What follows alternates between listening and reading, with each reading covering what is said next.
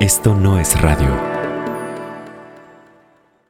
Hola, soy Micro, fundador y director de Esto no es radio, la casa productora que te trae 2050 El fin que no fue. Y antes de que escuches este episodio, te recuerdo que Esto no es radio, el podcast, estrena su cuarta temporada. En esta ocasión te traemos historias de cuerpos, cuerpos que resisten, cuerpos que cambian y cuerpos que exigen para seguir viviendo. Anota en tu calendario, miércoles 22 de junio de 2022 y sigue Esto no es radio, el podcast del logo rosa, en esto no es radio.mx, en Spotify, Apple, Google o donde sea que escuches tus podcasts. Al final de este episodio te invitamos a que escuches el tráiler de la cuarta temporada y sepas de qué estamos hablando. Y ahora sí, viajemos a 2050.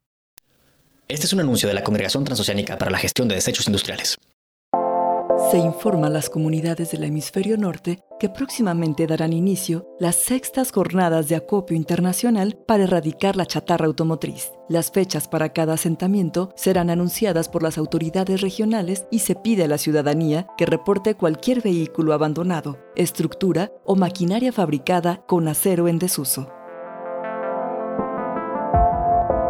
Nuestras comunidades y el planeta entero aún resienten las huellas de la industria automotriz los esfuerzos y avances han sido notables, pero falta mucho por recorrer. Seguimos firmes en el objetivo de corregir los daños de una tecnología ineficiente, contaminante y causante de una serie de problemas tan absurdos que las generaciones venideras difícilmente comprenderán. Hoy toca corregir, deshacer los daños y enderezar el camino. En la era de la gran estupidez, pocos cuestionaron la lógica del uso de máquinas de una tonelada para desplazar a una persona o quemar combustible para avanzar unas cuantas calles. A pesar de la creciente evidencia, hicieron falta años para que pudiéramos hacer algo al respecto. Hoy se cumplen casi 25 años de limpiar las calles y las ciudades, de ir silenciando motores y limpiar los campos de los millones de vehículos abandonados. Sin embargo, siguen existiendo ejemplares por retirar. Incluso se han reportado casos en los que se escucha el murmuro de un motor entre los edificios. No descansaremos hasta ponerles un alto total. Se invita a formar cuadrillas para ubicar y recopilar estos vehículos faltantes recordamos que su conducción está prohibida, así como el acopio excesivo de acero. Es necesario el esfuerzo de todos y todas para erradicar los automóviles de uso individual y el impacto que dejaron en nuestro mundo. Por la humanidad y el planeta, estamos contando contigo.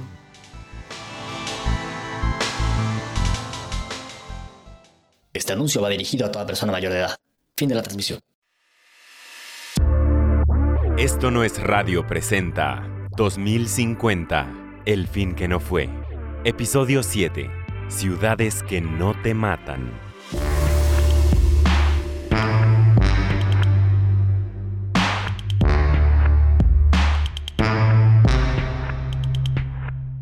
Nuevo episodio de 2050, El fin que no fue.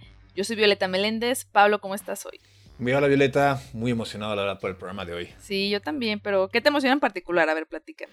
Mira, e, el tema de transporte fue con el que empecé en el activismo en 2009, así que me da mucho gusto poder voltear atrás 30, 40 años, ver todo lo que ha cambiado, porque particularmente mucha gente en ese entonces defendía los autos particulares, los coches, ¿no? Los, los, definía como la libertad misma. Sí, sí me acuerdo, en esa etapa larguísima del hombre coche, que por cierto fue parte de la época de la gran estupidez, como no podía ser otra.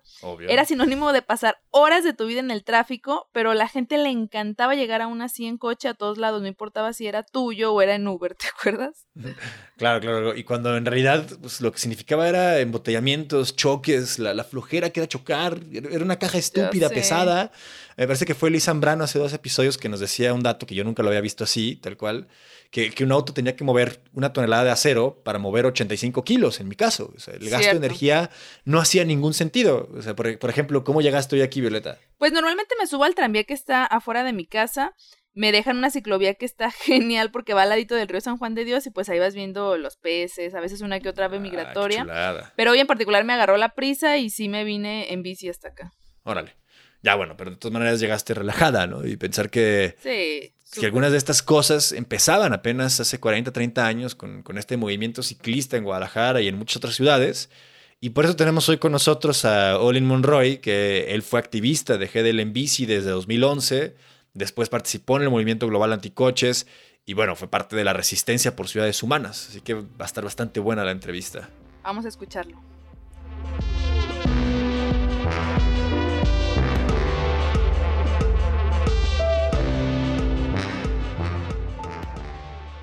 Ya habíamos mencionado en otros episodios el colapso de la era del auto, de esta necesidad urgente de cambiar las formas de movilidad, pero esta vez queremos enfocarnos en el contexto y en cómo lo hicimos. Así que, Olin, muchas gracias por aceptar esta plática. Un gusto, ¿cómo estás? Un gusto hablar con ustedes. Ha pasado tanto tiempo que no pensaba sobre este horrible invento que voltear hacia atrás me causa mucho gusto, la verdad.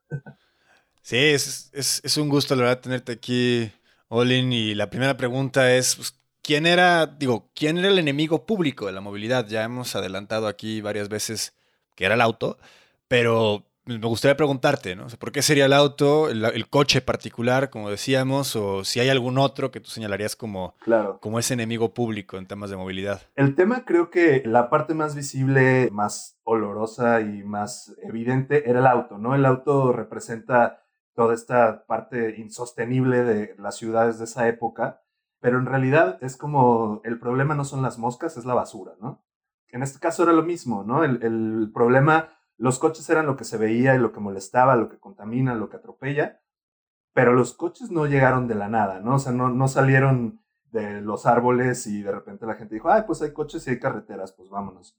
Las ciudades se mal diseñaron, las ciudades fueron influenciadas por factores e intereses económicos pues vamos diciéndolo, obscuros para convertirse en lo que fueron y que se llenaran de automóviles para el detrimento de pues todo, básicamente.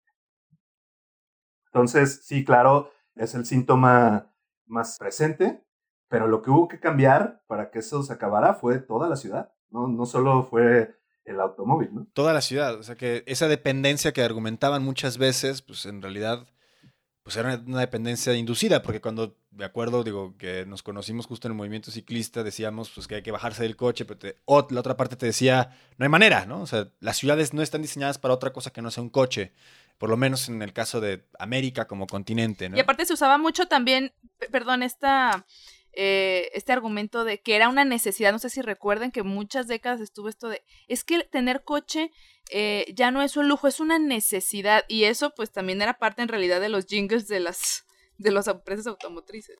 Claro, ¿no? Porque no te están vendiendo solamente el coche, te, están, te estaban vendiendo un sueño y que también podemos decirlo cuando existía Estados Unidos, ¿no? Un sueño americano, porque esta imagen del automóvil de ocho cilindros bajando a toda velocidad por un freeway vacío era algo que nunca sucedía, ¿no? La gente perdía décadas de vida paradas en el tráfico, fumándose sus propios gases de, efecto invernadero.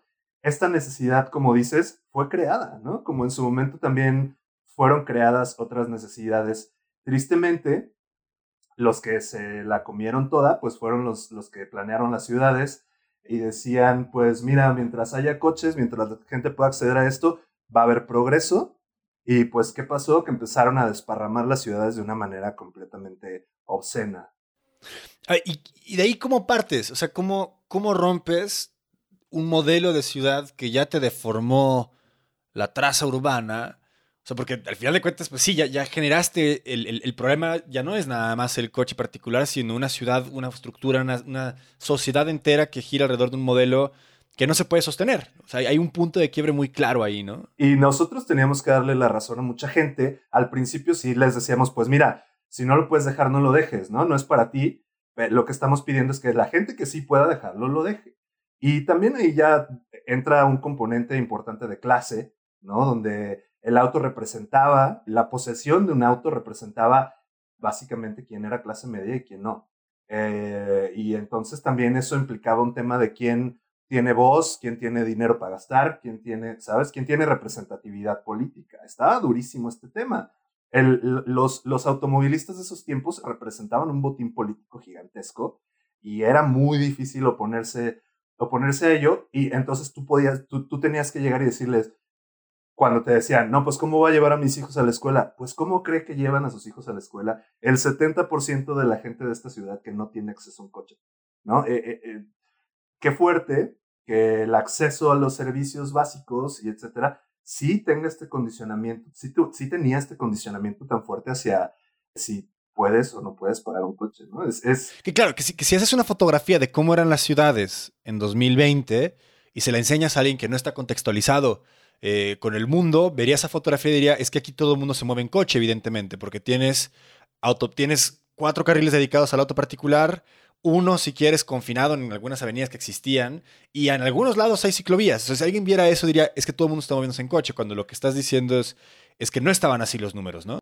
Está cañón, porque hubo, se crearon enormes ciudades fantasmas, básicamente, que solo eran accesibles en coche ¿no? Que, no, que no recibían ningún servicio público de transporte porque pues estaban en municipios alejadísimos. Hoy ya no se escucha tanto, pero había un municipio que se llamaba Tlajomulco, eh, que básicamente era un... Claro, las ciudades muertas, ¿no? Que les dicen ahora. Era un infierno, porque pues si no tenías coche y si lo tenías, le tenías que dedicar cuatro horas de tu día a ir al trabajo y volver. Sola, o sea, ¿qué calidad de vida puedes tener en eso? Sin embargo, lo vendían y lo vendían y lo vendían. ¿Por qué? Porque movía una industria gigante que, es la, que era la industria automotriz y movía también otras, y la inmobiliaria, ¿no? Que ahí siempre tuvieron lazos muy fuertes y también tenían lazos muy fuertes con gobierno, para, de, nuevo, para detrimento de todo lo demás. Y aparte era un círculo vicioso eh, por todos lados, porque aparte de esto que tú comentas, Olin, también el había mucho dinero público allí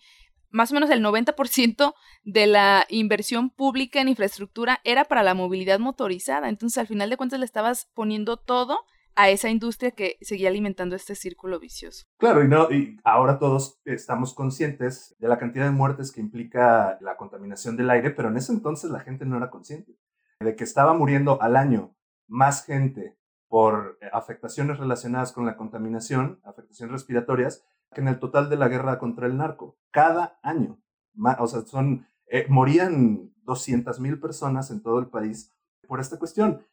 Ahora lo sabemos, ¿no? Ahora estamos conscientes porque pues ya ni, ni siquiera existen esos recursos para seguirlos quemando y desperdiciando de esa forma. Pero en ese entonces los quemábamos y los desperdiciábamos tanto que nos hacían morirnos y enfermarnos y... está cañón. Ahora, como en todos los momentos de cambio que hubo en Latinoamérica, pues nadie, no, o sea, no se planea y se actúa. Lo que pasa es que algo truena. Y pues tronó. Y siempre la transformación la pagamos con sufrimiento humano. Y así fue, ¿no? O sea, cantidades enormes de gente que se quedó sin acceso a servicios, que tuvieron que abandonar estas ciudades y que representaban su patrimonio, que estaban completamente precarizados intentando volver como a un, núcleo urbano donde tuvieran acceso a servicios públicos y darse cuenta que, bueno, pues también los terratenientes y la industria de la construcción también los estaba depredando. Sufrimiento humano, ¿no? Al final, estas ciudades quedaron abandonadas y esta gente, pues lo pasó mal, ¿no? Que justo te quería, te, quería preguntar, porque siempre tratamos de regresar a, a la pandemia del COVID-19 en el año 2020, porque significa un punto de quiebre, o no necesariamente un punto de quiebre, pero sí la gran evidencia que faltaba para muchos cambios que tenían que ocurrir. ¿Qué, dirías tú que particularmente le mostró al tema de movilidad eh, esta, esa pandemia, ¿no? que, encerró a la población eh, por, más de un año, en el caso de México? ¿no? Digo, creo que estamos acordarnos de todos esos cambios tan radicales en ese momento eh, hasta pone la, la, piel chinita, ¿no? Porque de pasar de ser un tema de, oigan, me gustaría poder andar por la calle sin que me atropellen, se convirtió en un tema de se está muriendo la gente porque el transporte público no es digno, entonces ahora sí te exijo para poder sobrevivir que me des condiciones seguras para moverme por la calle.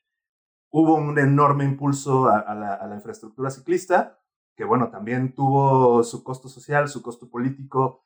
Fue una de las épocas más estresantes que puedo recordar de mi vida eh, intentando y lo vimos pasar, ¿no? Cómo la gente se agarra hasta del último pelo de la cosmovisión que tenían de cómo es vivir y, ser exitoso y tener tu casa y tu carrito y tu golden retriever.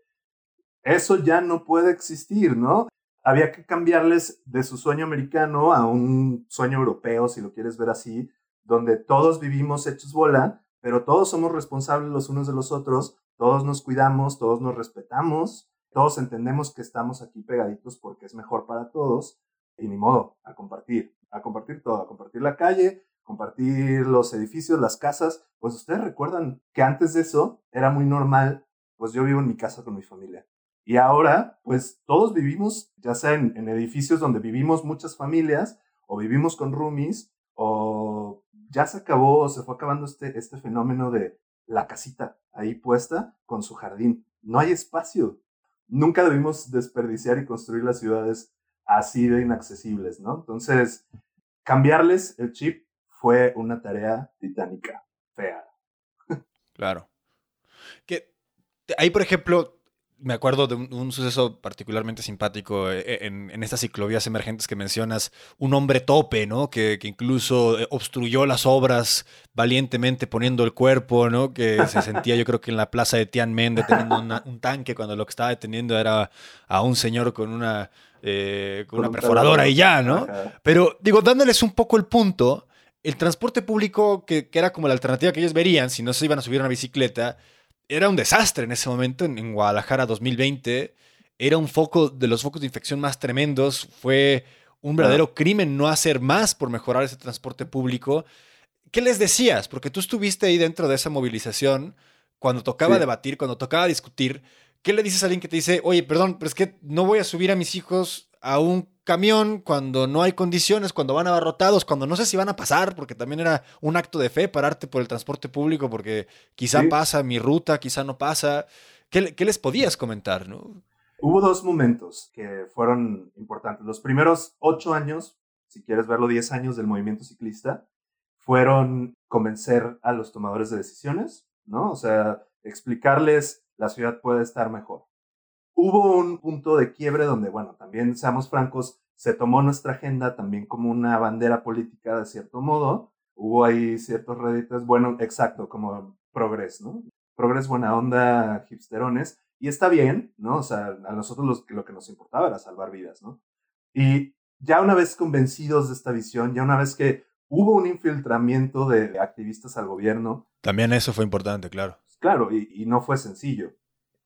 El siguiente paso fue educar a la gente, o sea, intentar mostrarles esta imagen que teníamos nosotros muy clara de la ciudad humana y hacia dónde queríamos avanzar, porque eh, yo creo que no solamente es en el tema de la movilidad y de la ciudad, decirle a la gente las cosas no tienen que ser como siempre han sido, sino que pueden ser mejores, básicamente, o sea, es una propuesta descabellada en muchos de los casos, ¿no? Ellos eh, no veían cómo, no veían cómo podía ser mejor la ciudad. El proceso de cambio se les hacía imposiblemente tortuoso y no lo querían vivir, ¿no? Nosotros estábamos peleando por nuestras vidas.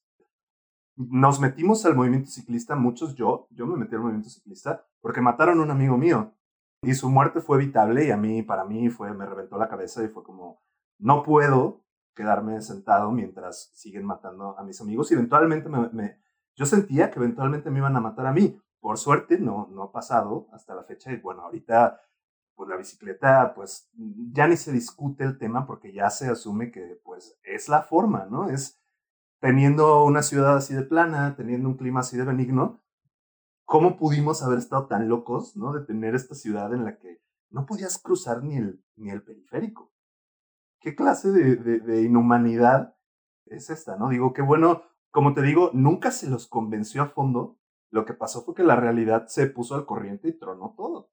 Pasó con el COVID, ¿no? Y que aparte había infraestructura hostil, como por ejemplo los pasos antipeatonales, ¿no? Estos eh, puentes gigantescos que te hacían caminar seis, siete, ocho veces más.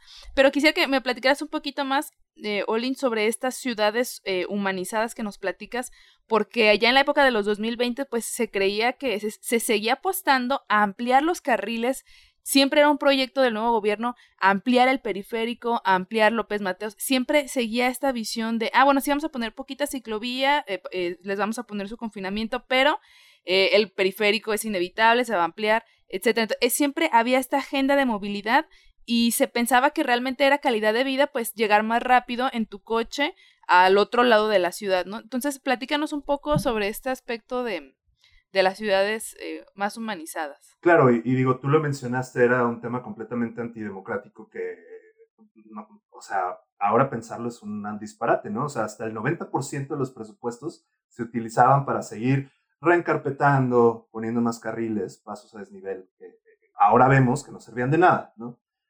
Hubo ahí un, un ligero quiebre, pero la verdad es que el colapso del coche vino con el tema del petróleo. Las promesas que existieron de, ay, es que los coches eléctricos y, pues toparon con el mismo tema de escasez de recursos. El litio estaba completamente manchado de sangre.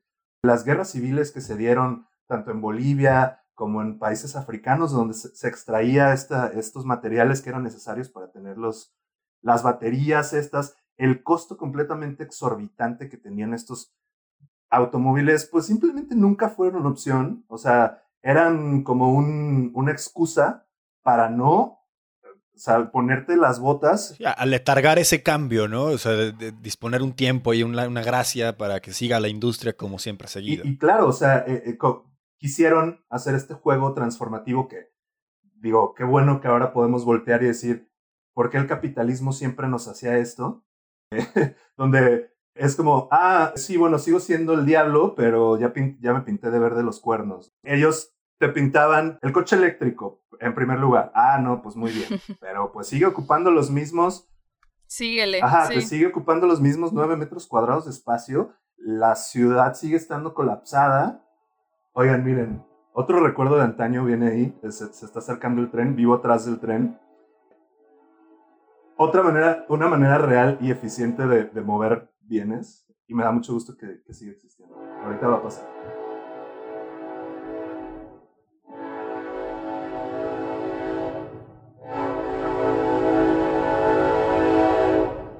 Hazte un ladito, ¿eh? porque se oye ahí muy, muy corto.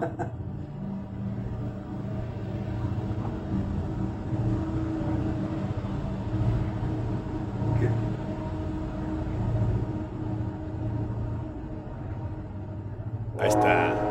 Qué bonito. Olin, y platícanos también sobre este movimiento global, pues anticoches, que la verdad marcó un precedente en la historia y que eh, al final de cuentas le dobló las manos a muchos gobiernos y los obligó a revertir estos presupuestos exorbitantes que se destinaban a la movilidad eh, motorizada y que pues, eh, o, o, platícame tú cómo consideras que hacia dónde se fue este parteaguas. Yo creo que quiero volver a referenciar el tren ahorita que estamos hablando del pasado, esto es una herencia de Porfirio Díaz, o sea, ¿sabes? Es como, estamos, ya no estamos hablando de, de hace 30 años, estamos hablando de hace 130. Pero las cosas que son elegantes, eficientes, bien pensadas, permanecen. Digo, no, no, no por echarle flores a Porfirio Díaz, era un pinche genocida, pero jamás, jamás, nunca, nunca lo haría. Pero el ferrocarril sí representa algo que funcionó, como funciona y sigue funcionando también desde hace 250 años la bicicleta. ¿Por qué? Porque, por ejemplo, hacen un, un estudio de, eficiencia en el uso de energía en diferentes, diferentes animales y diferentes medios de transporte, ¿no? Por ejemplo, cuántos, cuántas kilocalorías se gasta una gaviota planeando, una persona caminando. El animal más eficiente que hay en la Tierra es un humano en una bicicleta. O sea, el, gasto de energía es así, next to nothing. Entonces, perduró y perduró y seguirá perdurando. Y bueno, hubo un tiempo en que era un tema de, consumo y ahora pues es una necesidad y cada quien tiene su bici que a lo mejor ya tiene 30 años y, la seguimos reparando porque hubo un tiempo en el que las piezas se tiraban, ¿no? Es una locura pensar que las piezas de bici se tiraban. Hoy, hasta que están hechas polvo, les seguimos sacando jugo porque pues ya las cosas cuestan lo que valen. Antes no costaban lo que valen, ¿no? Total, el, siguiendo este tema del capitalismo verde, ¿no? Que al final siempre acaba por tronar. Obviamente no, no cuajó nunca el tema del, del, automóvil eléctrico. ¿Por qué? Porque aunque se condujera solo, seguía ocupando el mismo espacio, aunque no contaminara en ese lugar, la energía eléctrica que se producía en otro lado se seguía gastando también y seguía causando contaminación y seguía causando despojo y seguía causando... La gente se cansó.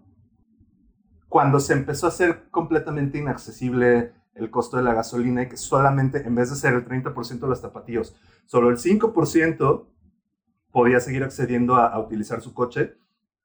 Y entonces que el resto de la gente nos dimos cuenta que, oye, ¿y el transporte público qué pedo? Oye, ¿y por qué no me puedo mover en mi bicicleta? Oye, ¿y por qué las banquetas están todas jodidas? Oye, ¿y si voy con una carreola o si mi mamá tiene silla de ruedas, por qué no puede? Y se empezó a enojar la gente. O sea, no fue hasta que tronó y que de verdad había zonas de la ciudad de las que la gente no podía salir porque no había camiones y estaban ahí atorados, este, completamente a merced de, de, Dios, básicamente, porque no había nada, no había policía, no había drenaje, no había agua potable, pues inevitablemente tronó. Bueno, y además una de las cosas que, que, más brincaban de todo este debate era quiénes eran los abogados de estas tecnologías y de estas otras formas de movilidad que se planteaban como la solución, ¿no? Entre el auto eléctrico promovido eh, por Elon Musk, este sujeto desagradable, funesto, terrible, eh, que era, representaba todo lo que estaba mal con este, esta intención de reinventar el capitalismo. O en México, nuestra, nuestra versión tropical, que era Salinas Pliego, que él promovía más bien las motos, ¿no? Como no es tan grave como un auto, moverte en una moto, pero al final de cuentas tenían también implicaciones tremendas para el diseño de las ciudades, como ya dijiste, ¿no? No, era únicamente si era eh, de conducción automática el auto, o si era de combustión, o, que, o, si era eléctrico, sino eh, al final de cuentas estás moldeando las ciudades a, un modelo que no se puede sostener. Ese gasto de energía es completamente insostenible. Lo hagas en, lo que lo hagas. Ah, lo hagas en caballo, ese, ese gasto de energía de moverte hasta Tlajomulco, me acuerdo, neta me acuerdo y se me pone chinita la piel del, del infierno que era ese lugar. Y bueno, también que se convirtió luego en una cuna de políticos despreciables. Era, era, rarísimo ese pedo. Esa energía, no importa en qué la gastes, está, está mal. No, no es sostenible. Injustificable. No va a haber un poder humano. Y, si en ese momento lo podíamos hacer, era porque nos valía queso la cantidad de petróleo que quemáramos y como si, no, como si nada, ¿no? Así como, neta, hoy lo piensas y dices, era un recurso energético tan importante que además tenía tantos, tantos daños colaterales al ser utilizado y, y era como dulces. O sea, las economías enteras dependían de, esa droga negra, ¿no? Oye, Evelyn, no te quiero dejar de preguntar. O sea, tú estuviste 10 años en el movimiento ciclista, bueno, más de 10 años, como 15 años más o menos, y después formas parte del movimiento que ya menciona Violeta, el movimiento global anticoches que hay, que hay dos vertientes, ¿no? La, la, tuya, que ahorita quiero preguntarte que nos expliques un poco cómo en qué consistía, pero también esta otra ala más radical, pues que sí recurrió a, sabotear las plantas de, construcción de autos, de armado de, de coches o de componentes en buena medida luchando por sus recursos. ¿no? La, industria automotriz era una de las que más agua gastaba, eran eh, cientos de miles de litros que se gastaban para producir un solo coche y había que pelear por esa agua, o, por lo menos esto nos decían los movimientos, pero digo, hay mucha crítica ahí, si fue demasiado radical. Eh, ¿Tú cómo ves este, e, e, estas dos vertientes? ¿no? Sí, creo que es una lástima que no hicimos nada hasta que ya, digo, cuando en ese tiempo, no sé si se acuerdan que el río Santiago era, era el río más contaminado del país, ¿no? Y como era ahora... veneno, era veneno hecho agua, sí. Ahora, pues en lo que se ha convertido, ¿no? En un espacio donde la gente puede, puede disfrutar. ¿Qué tuvo que pasar para eso? Pues que nos empezara a importar a todos los demás, que de repente eran municipios enteros envenenados, que de repente... Y la gente empezó a darse cuenta que estaban en contubernio estas industrias con quien tomaba las decisiones y si ellos no iban a hacer nada, pues entonces la gente iba, iba a tomar eh, riendas en el asunto. De verdad era ridículo la cantidad de contaminación que salía de ahí y siempre salían con la misma cuestión de, bueno, es que genera empleos. ¿Sabes qué también, qué también genera empleos? Pues no sé, la esclavitud, güey. O sea, e, eso nunca ha sido un argumento real y, y la gente se agarraba y el gobierno se agarraba de eso. Mira, ya, ya hubo ya pasaron los juicios, este, yo ya di mis declaraciones, ya se demostró mi inocencia. Está bien, bien chistoso como la, la gente nos llamaba, no, pues el movimiento global anticoches. No éramos eso, ¿no? O sea, e, éramos el, el movimiento por las ciudades humanas. Queríamos vivir con dignidad, ¿no? Y, y pero bueno, se quedó, ¿no? Se quedó el, el, el término del movimiento global anticoches. Empezó, la gente ya no podía comprar automóviles, los automóviles no eran costeables, Intentaron, como dijiste, todas estas faramayas del coche que se maneja solo y del coche eléctrico, una falla total. Y entonces empezaron a despedir gente y ya para darle el último empujón, pues sí, sí recibieron ataques eh, directos, no solamente por la cantidad de contaminación que trajeron al mundo, sino por sus prácticas laborales completamente draconianas. Y, o sea, la gente en las maquilas estaba esclavizada, ¿no? Eh, se aprovechaban estos negocios globales de la pobreza de este lado para tener a la gente pues en la, pues, en la basura, básicamente pagándoles un mínimo. Y como traer sentido a las cosas. Cubría la canasta básica. Pues, ¿te acuerdas de este movimiento que tenía un logo de, un relojito? Eh, Extinction Rebellion, sí. Extinction Rebellion, el nombre te dice todo. Si no hacemos algo ahorita, nos vamos a extinguir. Y no nos queremos extinguir. O sea, sí, sí. La, ciencia ya era muy clara en ese momento de que no podíamos seguir teniendo coches en 2050. O sea, la gente estaba en 2020 y veía noticias, como muchas que veíamos en ese entonces, y te decían, no puede haber coches en 2050. Nada más así, si quieren mantenerse dentro del límite de vida, no puede haber. Y era muy duro entenderlo. Era, era muy duro convencerlos. Y aparte me parece que hubo un despertar me parece que hubo un despertar muy fuerte de la gente cuando se dio cuenta de todas las implicaciones que había detrás del auto. Es decir, no nada más era la contaminación de, del aire, que digo, ya, es, ya era demasiado, que causaba demasiadas muertes, pero, por ejemplo, cuando empezaron a cerrar estas fábricas automotrices en, en El Salto, en Juanacatlán, en esta zona del río Santiago, inmediatamente se vio eh, como el dejar de estar vertiéndole tanta contaminación al río de ese giro, pues ayudó muchísimo a su recuperación. Entonces, era como, o sea, la gente se dio cuenta que no era solamente lo que veía que emanaban los autos de la contaminación visual, ¿no? De las emisiones, sino era muchísimo más, no solamente cuando ya está eh, en combustión la gasolina circulando, sino todo el proceso para llegar a que tú te subas al carro es realmente un impacto ambiental brutal, bestial, que pues nos llevó incluso a, recuperar más rápido este, esta cuenca. Ah, nada más que había un dato que me, gustaba mucho mencionar, que era un, auto, las emisiones que va, a generar un coche, la mitad se generan en su producción. La otra mitad es su vida útil y de combustión. ¡Wow! Y no, y era, y era un tema absurdo, ese no es el único dato increíble. El, el otro es que el coche pasa el 93% de su existencia parado, ¿no? Ocupando ocupando nueve metros cuadrados de espacio. O sea, era, éramos, vivíamos como magnates. Y, ¿qué, qué pedo, no? O sea, neta, ¿dónde está esta, el costo trabajo hacer esta conciencia, ¿no? De la, de la que hablaban. Yo, directamente, claro, empezamos en el movimiento ciclista.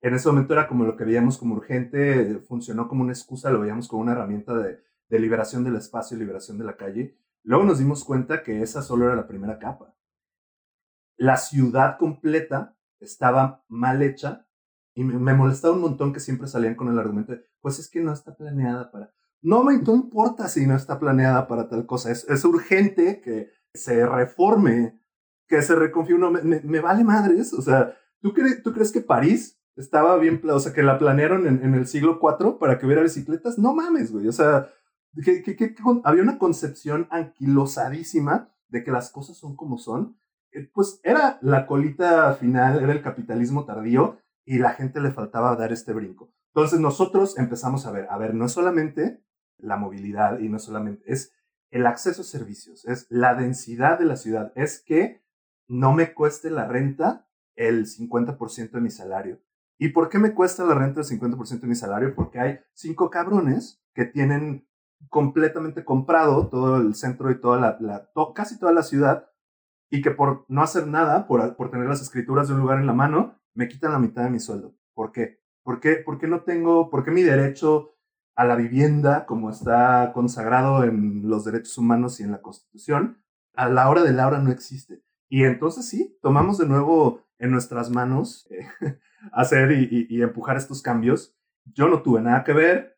Yo tuve mucho que ver con la expropiación y ocupación de, de edificios nosotros lo veíamos, había tanta gente en la calle, en las periferias, etcétera, y dijimos, ni madres, aquí hay edificios que no están siendo utilizados y que nada más están especulando y que nada más están viendo, subiendo los precios. Es más, hubo un punto en el que usaban la infraestructura que nosotros mismos pedimos para especular con los precios de las propiedades, ¿no? Poner una ciclovía y se, se elevaba el, el, No mames, o sea, estaban, estaban, estaban, estaban convirtiendo cosas bien chidas que, que, que nos imaginábamos de una ciudad para seguir haciendo negocio.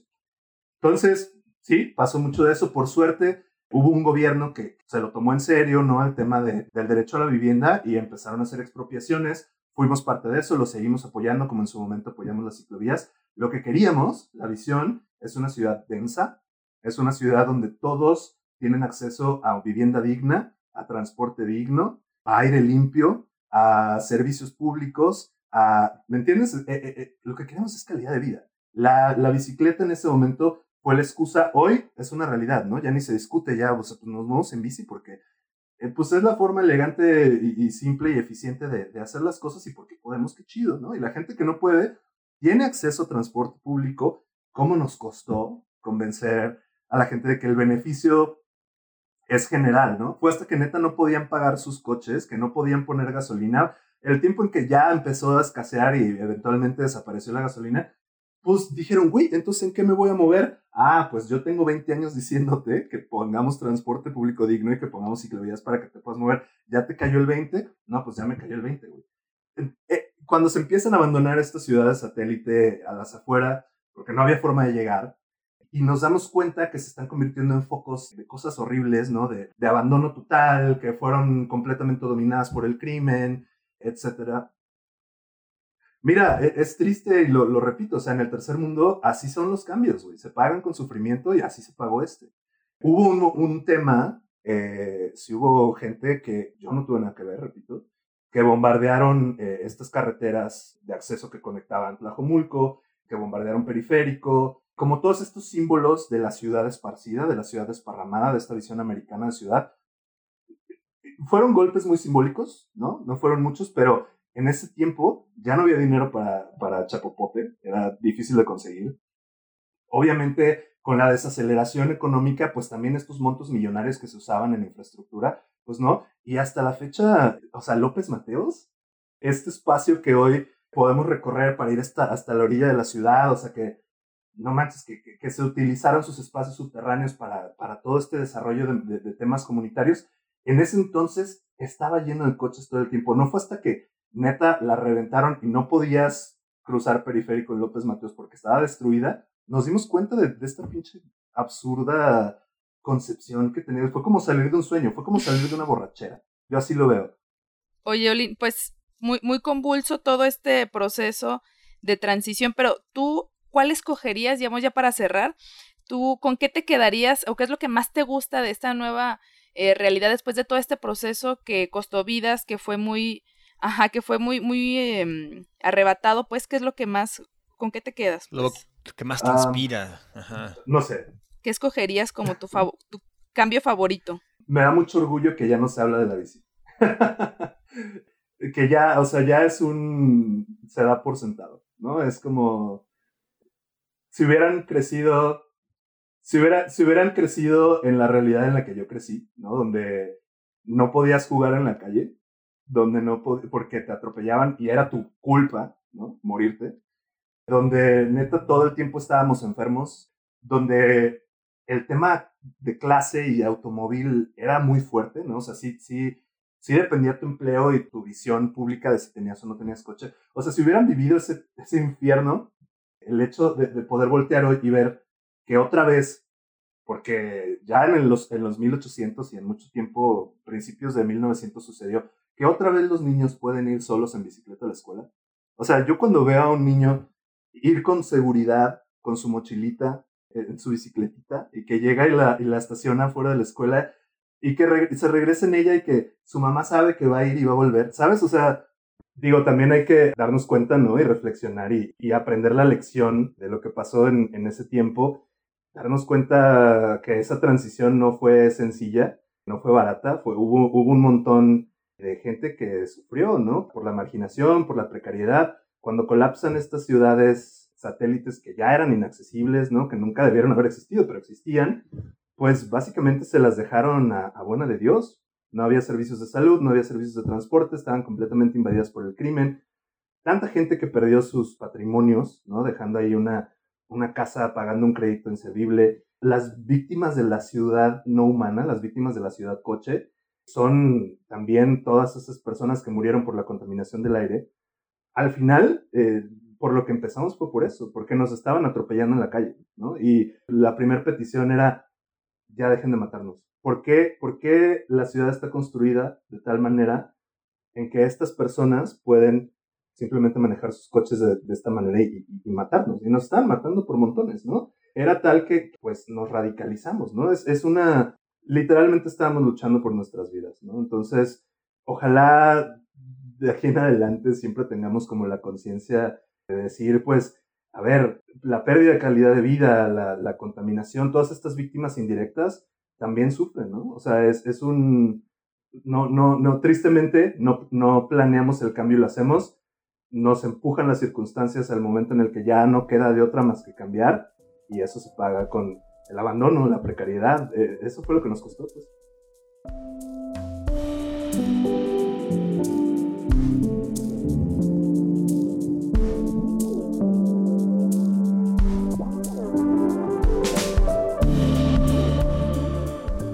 Sabía que iba a estar cabrón este episodio. Bueno, retomo otra vez que, que, el COVID fue una forma de evidencia de cómo se podía hacer otra forma de ciudades y de sociedades. O sea, un dato que, que no mencionamos y que me encanta recurrir a él es que las bicicletas se agotaron a nivel mundial durante este 2020, ¿no? La gente sí buscó otras formas de cómo moverse y de entender sus ciudades. Y ya no había de plano bicis, ¿no? Y bueno, obviamente también muy importante la lucha por el transporte público. Sí, claro, de hecho el transporte público fue clave para la revolución que nos platicaba Olin porque solo así se podía recuperar la ciudad.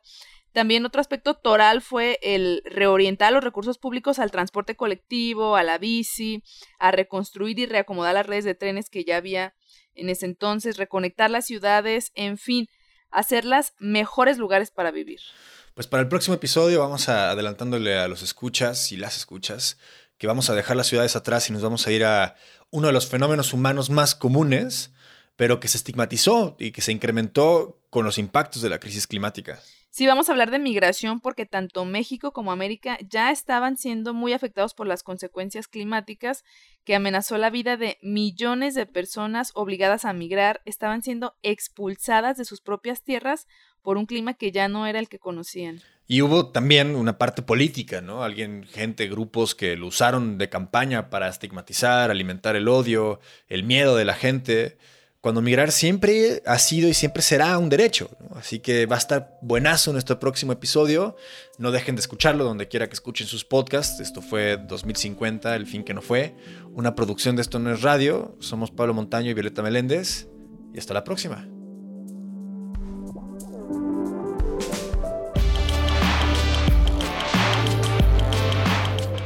2050, El fin que no fue, es un podcast conducido por Violeta Meléndez y Pablo Montaño. El relato futurista es de Francisco Piñón y la voz es de Verónica Alcaraz. La música es de Raliuga Aguilar. Lo encuentras en Instagram como Raliuga. Nuestro voluntario Luis Raúl López contribuye con producción adicional. Dirección Pablo Montaño. Mitzi Pineda es la productora asociada. Diseño sonoro, mezcla y producción ejecutiva de Fernando Micro Hernández. Este proyecto es apoyado por un fondo de la Fundación Open Society, administrado por el Centro para los Derechos Humanos Aplicados de la Universidad de York en el Reino Unido, Arte más Activismo contra la Represión en los tiempos de las crisis del COVID-19. Antes de que te vayas, te invitamos a que escuches el tráiler de un podcast de la familia Esto no es radio. Y suena así. Es más, se lo decimos con todas sus palabras. Ya no haga caso a Hugo López Gatel. Usted diga cuál artículo y yo renuncio a la gobernatura. Súbete la cámara, estás enseñando mucha pierna. Fuera de la tribu, el podcast de comunicación política. Aquí vamos del qué se dice. La fuerza del presidente es moral, no es una fuerza de contagio. Al cómo. No me gusta mucho el modito. ¿Y por qué? Muchos dicen que el PRI es el culpable de todo. Con Nacho Dávalos. Como partido, lo que deberías tener es una postura contundente. Y Alberto Pimienta. Donde toda la clase política está involucrada en negocios o sabe algo o fue cómplice o fue testigo. Fuera de la tribu. Un podcast de Esto no es radio. Todos los miércoles, donde sea que escuches tus podcasts.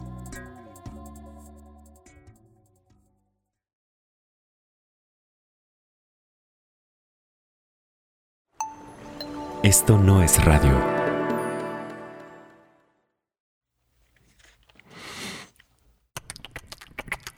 Somos cuerpos. Somos lo que pensamos.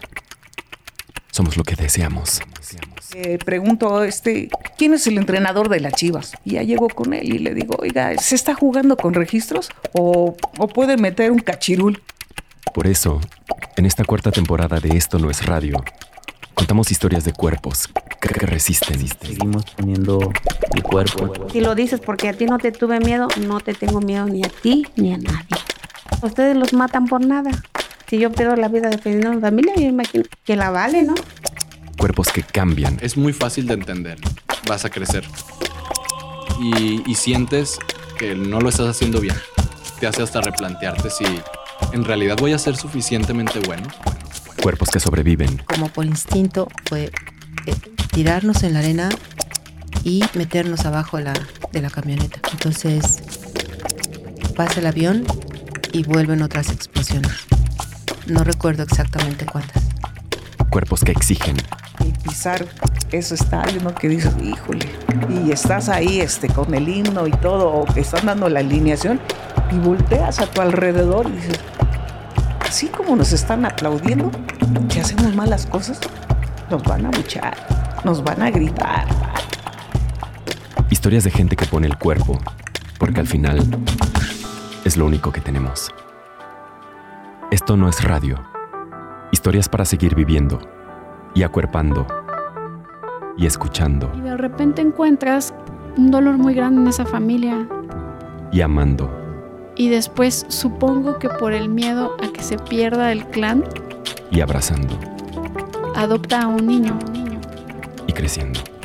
Siempre, aunque yo diga que estoy cansada, yo digo, no, yo tengo que seguir luchando. Ganemos o perdamos, pero yo digo, yo sigo.